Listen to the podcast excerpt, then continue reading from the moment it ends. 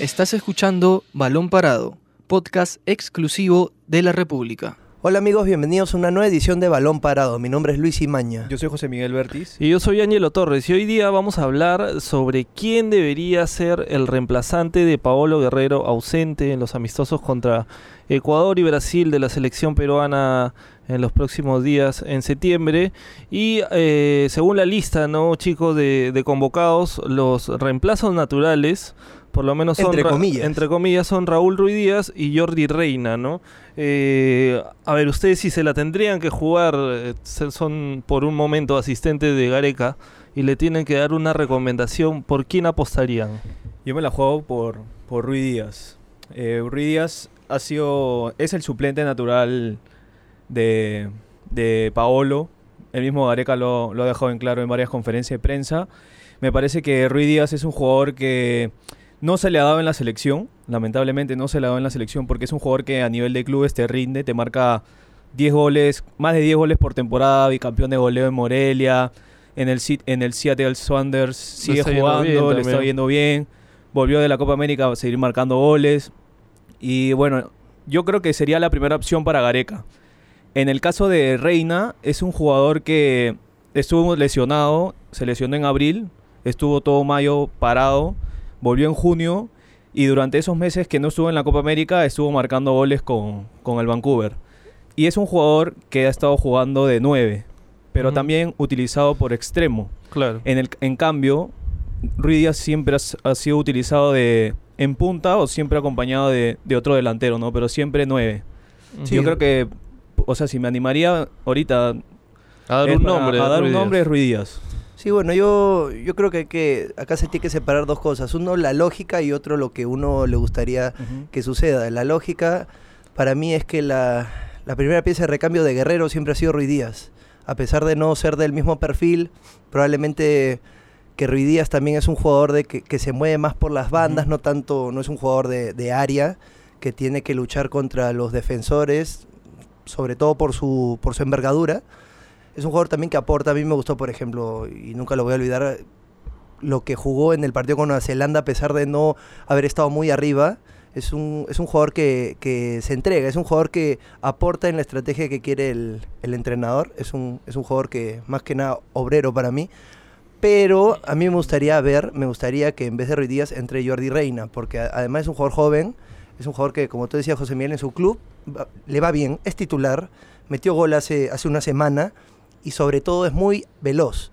Yo creo que esa velocidad se puede usar para rivales como Brasil, donde vamos a tener que aprovechar las contras y poder generar mayor peligro y también sería la oportunidad para poder consolidarlo un poco más a Jordi Reina, que la idea es que más adelante sea uno de los referentes porque es joven. Claro, ahora yo les doy dos opciones más, ¿ah? con las dos que ya teníamos, ¿no? Pero a ver, Carrillo, por ejemplo, André Carrillo, en algún momento, en amistosos, ha sido probado por Gareca como falso 9. Este, me parece que fue en los amistosos de Estados Unidos antes del Mundial, no sé si con Islandia o con Croacia, pero jugó un tiempo, ahí en algunos minutos jugó como falso 9. Me parece que no le fue mal, ahora es una posición en la que él normalmente no juega, ¿no? Y el otro por ahí, que es un jugador nuevo, que está en la lista, que es Kevin Quevedo, ¿no? Ahora, él normalmente juega pegado a un costado, pero su influencia, sobre todo en, en este frente al arco rival, se ha notado porque es el goleador de Alianza esta temporada, le ha ido bien en definición. Así que ahí tiene dos opciones que yo no sé qué tanto la vaya a utilizar, pero quedan ahí como posibilidades si es que no las, si es que no, no le va, si es que no le convence ni Rui Díaz ni, ni Jordi, que yo creo que al final va a apostar por alguno de ellos dos, ¿no? A- André Carrillo para mí es un jugador muy desequilibrante, pero en la posición de 9 siento que no, no, no sería su posición natural. ¿Por qué? Claro. Porque en todos los partidos que he visto de, de Carrillo, Carrillo es un, es un diablo, te, te puede llevar a dos, tres jugadores, pero trata de evitar el choque. Sí. Entonces ese es un requisito del 9, el 9 tiene que Claro. chocar. Y si Carrillo no lo hace, yo creo que sería Y- y- un, y un poco esfuerzo perdido ahí. Y, y normalmente Carrillo se acerca a pie de balón y, bueno, te desequilibra por las bandas, pero nunca es raro verlo detrás del punta. Claro. Siempre cambia de posición con el otro extremo. O se mete al medio, ¿no? A veces, normalmente cuando hace las diagonales, ¿no? Entonces, Pero- de, de nueve no tendría tanta libertad. Aparte Claro, que yo- yo... no recuerdo a Carrillo, o sea, si es que ha sido, te ha controlado un balón con el pecho, Claro. entre dos centrales. No recuerdo una imagen de, de Carrillo y, y ahora que lo comentaste, si la memoria no me falla, él marca gol contra Croacia, Claro. pero no recuerdo si llegó a jugar de falso 9 porque con Por- Islandia jugó Rui Díaz Claro. y marca un gol. Claro. Casi 3-1, siempre está en los extremos. Ajá. Sí, por momento me parece que Sí. en, en unos minutos de un tema posicional Claro, lo, sí. lo, pus- lo probaron, como que lo pusieron, ¿no? Pero yo, yo, a ver, yo igual creo que Carrillo, este, él para desequilibrar necesita espacio. Sí. Y siendo nueve, no, No tiene ese tiene. espacio, ¿no? Porque, a ver, Carrillo es un jugador rápido, desequilibrante, y de hecho jugar a espaldas, a ver, yo creo que igual Rui Díaz y Jordi les cuesta jugar de espaldas, sobre Ahora, todo por el tema de biotipo, ¿no? Jordi, a pesar de tener, de, de no ser muy alto, es un jugador fuerte. Y varias veces lo ha demostrado en choques, no, no le rehuye a la fricción. Yo siento que Jordi se podría adecuar más a ser 9 que André Carrillo, a pesar de ser, Claro. entre comillas, más bajito y todo eso. Claro, Es, ahora... es- es complicado, Ángelo, antes que, que toques eh, lo que ibas a comentar.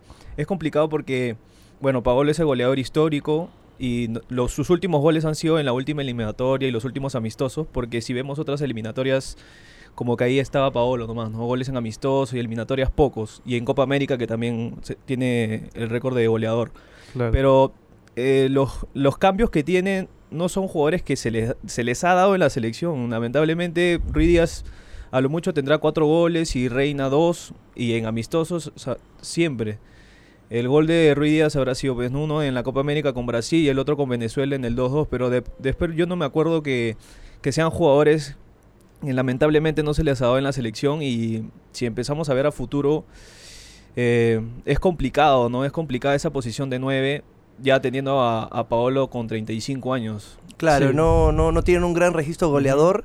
Están afianzados sí en su club, pero Sí. no en la selección.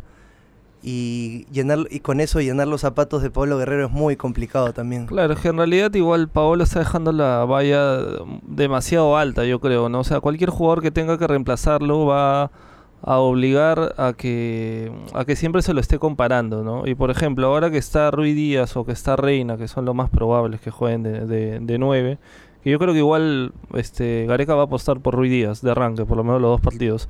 Este Yo también pienso que además de, de que pueda apostar por Rui Díaz, va a tener que cambiar el esquema. No puede usar el mismo esquema que Es- usaba con Guerrero. Pero- Eso, eso es a lo que iba un poco, ¿no? Justo, yo no sé si tanto el esquema, porque creo que tácticamente va, va a ser lo mismo o muy parecido, Pero, pero sí te obliga a jugar en el último ¿no? cuarto de cancha yo creo que va a tener que Yo, variar. yo me la yo, me, yo me la jugaría por un 4-4-2. Eh, teniendo a Cueva que no está llegando con fútbol, ese, ese detrás del punta puede convertirse a- en un acompañante de 9. No con, no sé, con que por los ahí extremos. pondrías a los dos, entonces, pondrías a Rui Díaz y, Claro, a, y a jugando con- Jordi. Con, con Jordi o no sé, ir, ir probando porque, a ver, eh, Rui Díaz, si vemos los esquemas de los dos equipos, eh, Rui Díaz en su club juega con el mismo esquema de la selección. Y es- eh, Jordi es una, un esquema con tres al medio, dos y Jordi. ¿No? Ujú. 4-2 4-3-2-1, es diferente. Pero siempre juegan en punta. Y si, si quiere probar Gareca, podría ser con, con dos delanteros. Y una, claro, y una ventaja de poder dos delanteros sería que tanto Jordi como Ruiz Díaz en ciertos momentos del partido pueden recogerse un poco, irse un poco para los lados y el, el área, el área, por así decirlo, rival, no estaría sola, ya que uno podría ser relevo del otro. Ahí, ahí Si que- Jordi, si Jordi se recoge, se queda Ruiz Díaz y viceversa. y ahí la idea de Joe se- sería tocar, tocar, tocar, ya no jugar al, al pelotazo porque no, tienes sería a un- imposible. Porque los dos son jugadores que no pasan del metro 70. Claro, eso es lo que eso es lo que creo que principal que va a tener que probar Gareca en estos amistosos, ¿no? O sea, va a tener que cambiar su manera de jugar, ¿no? Porque con Paolo puede jugar al pelotazo o a la fricción o algo así. En cambio, lo que te da Rui Díaz y lo que te da Reina es, a ver, es un juego un poco más este Por abajo más de toque, por abajo, de todas maneras. Y también puedes aprovechar la velocidad, que creo que es algo que no se les ha aprovechado por ahí mucho, ¿no? Jugar a las espaldas de la defensa con, con ellos dos, este sacar centros a media altura, ¿no? Porque son veloces, ¿no? Así que yo creo que eso sí va a tener que replantearse un poco la selección y ver cómo, cómo te acomodas, porque finalmente, eh, mientras no aparezca nadie del biotipo o alguien más o menos este, o que no sé, que Zúcar o que Bulos o que ellos no se consoliden y que no sean convocados a la selección o el mismo Beto da Silva, este, los, los reemplazantes de Guerrero normalmente van a ser este, Rui Díaz, va a ser Jordi Reina, ¿no? Yo sé que igual el fútbol es de momentos y que por ahí algunos van a volver en, el- en, en- en un tiempo. O Farfán, ¿no? Pero Farfán ahorita está este, lesionado. ¿no? Claro, gu- guardando, Entonces- guardando las distancias, mm, las opciones que se adecuarían a, a Paolo Guerrero, al, al perfil de Guerrero, para empezar no están convocados. Hablan- lanzando ideas, los, lo- por ejemplo, dos alternativas podrían ser Bulos y Christopher Olivares, pero obviamente Bulos no está con continuidad, Christopher González se puede decir que es muy joven, recién está empezando. Olivares. Perdón, Christopher Olivares. Pero después de ellos no hay nadie más que se parezca. Entonces es, es- es muy complicado poder encontrarle un sustituto a Guerrero para poder usar el mismo juego. Porque si Gareca quisiera ya trabajar pensando en futuro, eh, esperaría que ellos tengan la continuidad de sus clubes y en estos amistosos uno de ellos podría ser llamado, pero no, no tienen continuidad de sus clubes, están a préstamo, vuelven cedidos, entonces es, es complicado buscarle un sustituto a, a Guerrero. Ahora, si, si Gareca tendría que ir pensando en, en eliminatorias, eh, sería ya con los que tenemos, pues, ¿no? Ruiz Díaz y, y Reina. Claro. Claro, y otra opción de, de Guerrero podría ser Farfán también, cosa Claro. que se hizo antes del, del Mundial. Con Farfán recuperado, ¿no? Igual creo que tienen que, mm, sobre todo pensando en estos amistosos, tienen que trabajar bastante también el tema psicológico, de confianza sobre todo, porque a ver, Ruiz Díaz ha tenido partidos donde ha tenido chances y por ahí ha fallado algunos goles, ¿no? Entonces eso igual te carga un Gol- poco. Goles que este, sí anota en su club. Claro, claro, ¿no? Entonces de repente están, se sienten un poco presionados, ¿no? Este, y se tiene que manejar eso un poco para bien para que, para que, para que puedan rendir lo que normalmente rinden en sus equipos y, y, y porque a ver, con Ruiz Díaz, eh, hubo bastante, no sé si críticas de, de, más que del rendimiento sobre su efectividad, ¿no? Porque yo creo que igual tácticamente ayuda a Ruiz Díaz, ¿no? O sea, te genera espacios y todo, ¿no? Pero, pero al delantero siempre le pide gol, ¿no? Así de simple. Es así de simple. Así que más bien, igual siguiendo con el tema de la selección, eh, Luis ha estado justo en la mañana en la Videna. Así que, Luis, cuéntanos qué, qué, qué, qué novedades hubo, qué ha hecho Gareca, quiénes, quiénes fueron las sorpresas también en. Sí, hoy día, hoy día a la- en la mañana, aproximadamente nueve y media de la mañana, la selección peruana hizo su tercer entrenamiento con miras a los amistosos contra Ecuador y Brasil. Por ahora solo han estado los jugadores de medio local, que han sido seis, los tres arqueros de la selección peruana, Pedro Galese, Carlos Cáceda, Patricio Álvarez y Aldo Corso, Kevin Quevedo y Christopher González. Ellos fueron los, los que conformaron el entrenamiento de hoy. Eh, realizaron eh, de lo que se nos permitió ver, porque nos permitieron algunos minutos, de ahí nos, nos retiraron para que completen el entrenamiento y posteriormente se, dieron, se dio la declaración de uno de los jugadores. Se vio primero que hicieron un poco de fútbol mesa, como para soltarse, como para relajarse. Ahí se, se vio un par, un par de carcajadas, un par de risas.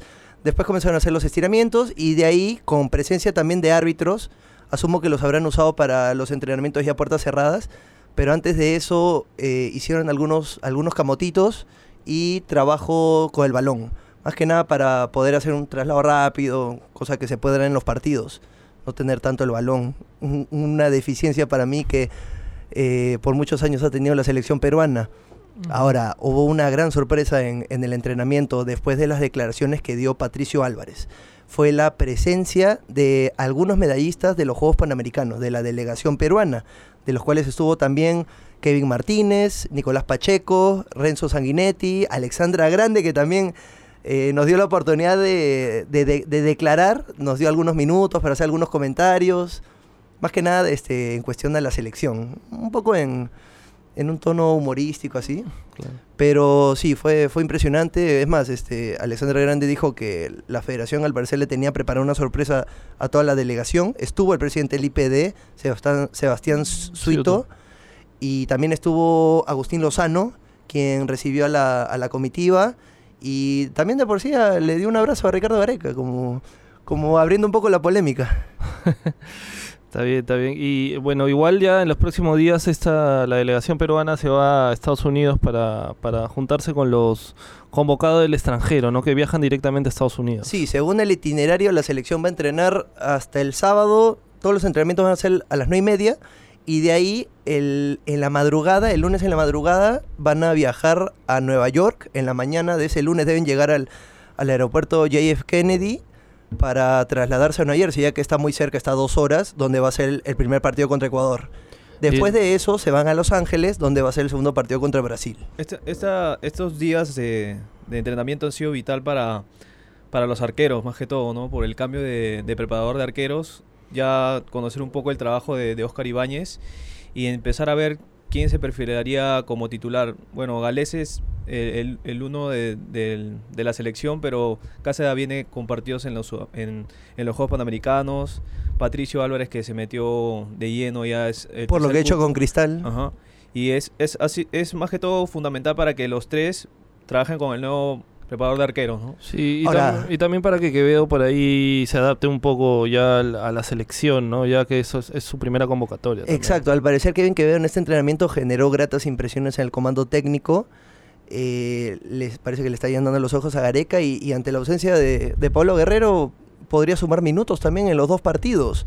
Asimismo, Patricio Álvarez declaró, dijo que en, en- en el entrenamiento de hoy hubo una carga más intensa con respecto a los otros dos días. Entonces, esperemos que puedan seguir eh, adecuándose a la estrategia que quiere Ricardo Gareca, porque hay que ser francos, cuando hay muchos meses de para y sin reencontrarse, a veces se pierde un poco la idea de juego. Claro, igual yo creo que Quevedo y que Costa, por ejemplo, que son dos de los que han sido las novedades en la convocatoria, yo creo que van a tener minutos igual. ¿ah? No, no sé si arranquen alguno de los dos partidos, pero creo que sí van a tener minutos, sobre todo que van a entrar como posibilidades a Carrillo, al mismo Flores, ¿no? Así que va a ser interesante porque igual siempre es bueno que, que se sume opciones y que se amplíe un poco el, el universo de convocados. ¿no? Gabriel Costa que metió gol Ajá, en sí. la última jornada tras ser convocado. Y el hat-trick de, de Quevedo. Y antes, antes de ir cerrando ya lo que es varón parado, hoy juega Paolo. eh, Sí. La revancha contra Flamengo, 2-0 En para revertir, ajá, para revertir ese 2-0 en, en- en casa, donde a Paolo le va bien, tiene la mayoría de goles anotados ahí, el 90% anotados ahí. Vamos a ver cómo le va. Ahora, Y se podría ver eh, venir Flamengo otra, tiene un equipazo también, otra si es que re- logra remontar ese 2-0, se chocaría con Gremio que ayer eliminó a Palmeiras. ahora yo creo que Guerrero va a ir a este partido caliente, sobre todo por el final del partido de ida donde los hinchas de Flamengo se burlaron de él y él dejó un gesto como que ya vas a ver en la vuelta. Sí. Así que va a estar bien interesante. Sí, sí, es un gran partido. Así que chicos, este ha sido Balón Parado hoy y seguro nos reencontramos eh, mañana. Mi nombre es Angelo Torres. Yo soy José Miguel Bertis. Yo soy Luis Imaña y nos vemos en la próxima edición.